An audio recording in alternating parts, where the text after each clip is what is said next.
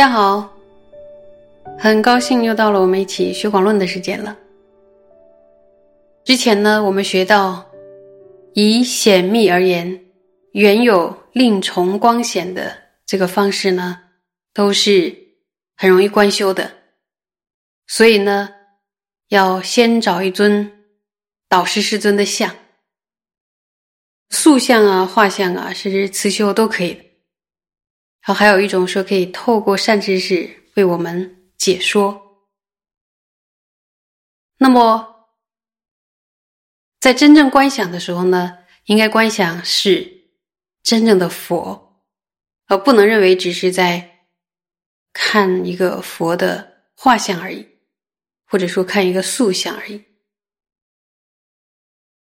那很显然，那佛的画像就不是佛。然后我曾经被问到一个问题，说观想佛像的时候是要观想平面的呢，还是要观想立体的？呃，我就跟他讲说，比如说，那你看一个人，呃，正面看过去的时候，你说是平面的还是立体的？然后你你不会这样去分别，你你只觉得你看到了这个人。所以呢，我们在真正观想的时候时候呢，应该观想是真正的佛，然后不能认为说。是在观佛的画像，说只是一个平面，不能这样想。那有人说，观修佛像的时候，眼睛要一直看着佛像来修定，大家认为这样是正确的修法吗？那有什么依据？还记得宗大师引用了哪一位论师的说法呀？智君论师的说法，然后来破斥了这个修法，对吧？这种说法，那么。再问大家，请问修定是靠眼识的力量，还是靠意识的力量呢？你们会答对吧？修订不是靠眼识的力量，而是靠意识的力量。所以呢，这就要求我们在修订之前，然后要仔细的观察我们所选定的佛像，然后反复的串习。然后正修的时候呢，就不必要一直用眼睛看着佛像。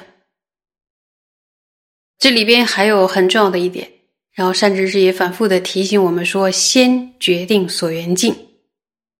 那么就是指呢，在开始修习声波他之前，自己一定要先决定，就是所缘心的所缘境。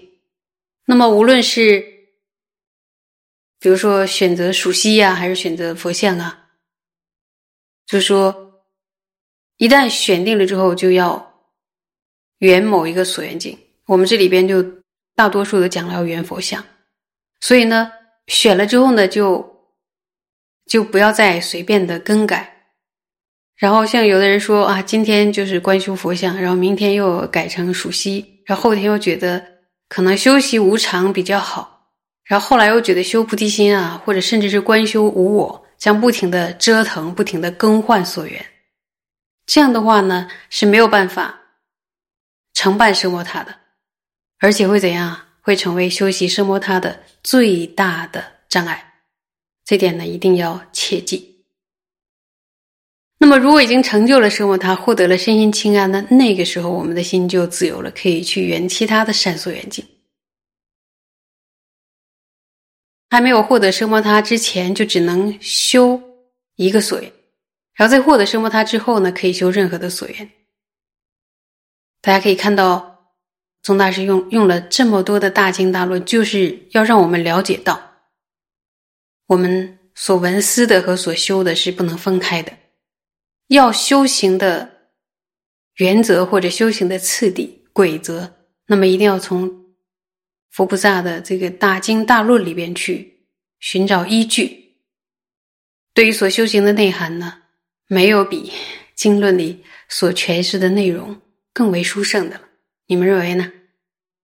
好，那接下来看看广论上对于只能修一个所缘，又是怎么讲呢？请大家翻开广论三百五十八页第七行，看原文，有找到吧？好，道具论亦云：随于意所缘，令意助善境，是以于一之指定词而说。说道具论也说呢，对于任何一个所缘内心安住于善法。道具论的这段文中呢，出现了一“一”字，这个“一”字有什么作用呢？宗大师解释说，这个“一”字是指定词，就是指专有所指的名词，不是泛指任何事物。在这里边，“专一”呢，它指单一所缘，换句话说，是指某一个特定的。所缘，对于专一所缘这件事呢，不知道你们会不会心生畏惧，还是心生向往？有人会不会觉得，哇，我从此我的心上座就只能圆一个所缘，所知的境界这么多，只能圆一个所缘吗？永远只能圆一个所缘吗？那么。掌中解脱中也说过，说修的时候呢，应该安住于单一所缘，如果改换所缘，就不得成就。就像钻木取火一样，说摩擦那个碎木啊，如果拿一个碎木磨磨就丢掉，然后再拿一个再磨，再拿一个再磨，就一再的更换这个碎木，是永远无法点起火来的。不仅如此呢，修奢摩他的时候啊，就是除了。饮食、睡眠，然后还有等等，就是洗浴、去洗手间之外，其余的时间都要用来修持。它就像一个钻木取火，就是不停的摩擦这个碎木，所以应当持续不断的勤修，一年啊、一年半啊等等往上去。如果说单修一个所缘，然后心就生厌倦了，就要更换另一个所缘，然后或者说啊，修一天。修两天，然后就要休息一天，休息一阵子。这种用功方式呢，终究是无法修成什么塔的。呃，我们再往下看下面一段。故先因缘亦所缘境，待得止以后，乃缘多。修次出篇云。若时已能摄期作矣，尔时乃能广缘蕴界等差别，如解深密等，亦由于切师缘十八空等差别，说多所缘之相。说因此最初要圆着一个所缘而获得寂止，那么获得寂止之后呢，才能圆着。很多的所缘，因为呢，修辞出编中说，何时能够摄持作意，也就是获得寂止之后，唯有到了那个时候，才能广泛的缘取蕴啊、界啊等等别相。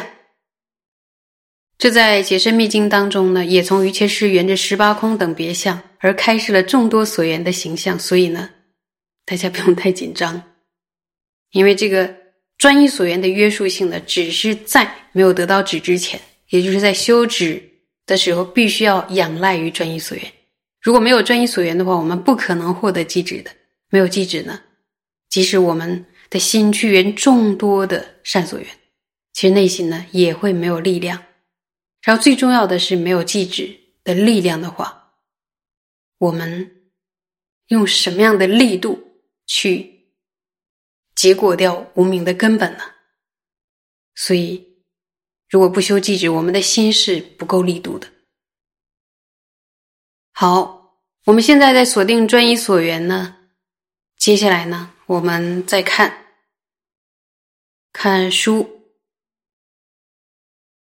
如是出得持心所缘一处之量，为先数反次第明了攀缘。一头二臂，身体余分及二足相。余末作意身总体时，心中若能现起半分粗大之分，纵无明晰具光明等，亦当既以而许为足。于彼持心。这段是在说什么呢？最初获得摄持内心的所缘一处的量是什么呢？是按照注意那两个字次第，按照次第。对于呢头部、双手，然后其他身体的轮廓，以及呢双足，少数几次呢就能够明现，然后最终呢就做以身体的总相。有没有发现它是有次第的？然后如果在这个时候呢，就是啊从一点点观观，最后可以圆到总相。那么最终是做一身体的总相的时候呢，如果在心境中能够现起。半数粗略的身体部分，即使是呢包含着光明在内的身形并不清晰，这时候呢也必须知足，对此摄持内心。然后瑞格西解释说，这里边的光明是指什么呢？是指佛菩萨背后的光环。然后这句话的意思是，纵使包含背光在内的佛像不明晰。也必须知足，然后我们要对此设置内心啊。然后比如说佛陀身像中的指甲呀、毫毛啊等等这样的细节，都包含在这里所说的这个“等”字之中。所以在这里，大师教诫我们说：如果在心境中能够现起半数粗略的身体的部分，即使是包含光明在内的身形，都并不清晰。这个时候应该生什么 满足啊？必须知足，而且要对此设置内心。这个时候呢，是不应该不满足。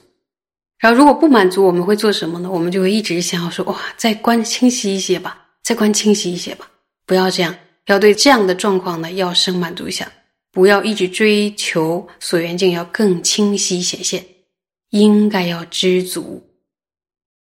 对这样的所缘境摄持内心来修订。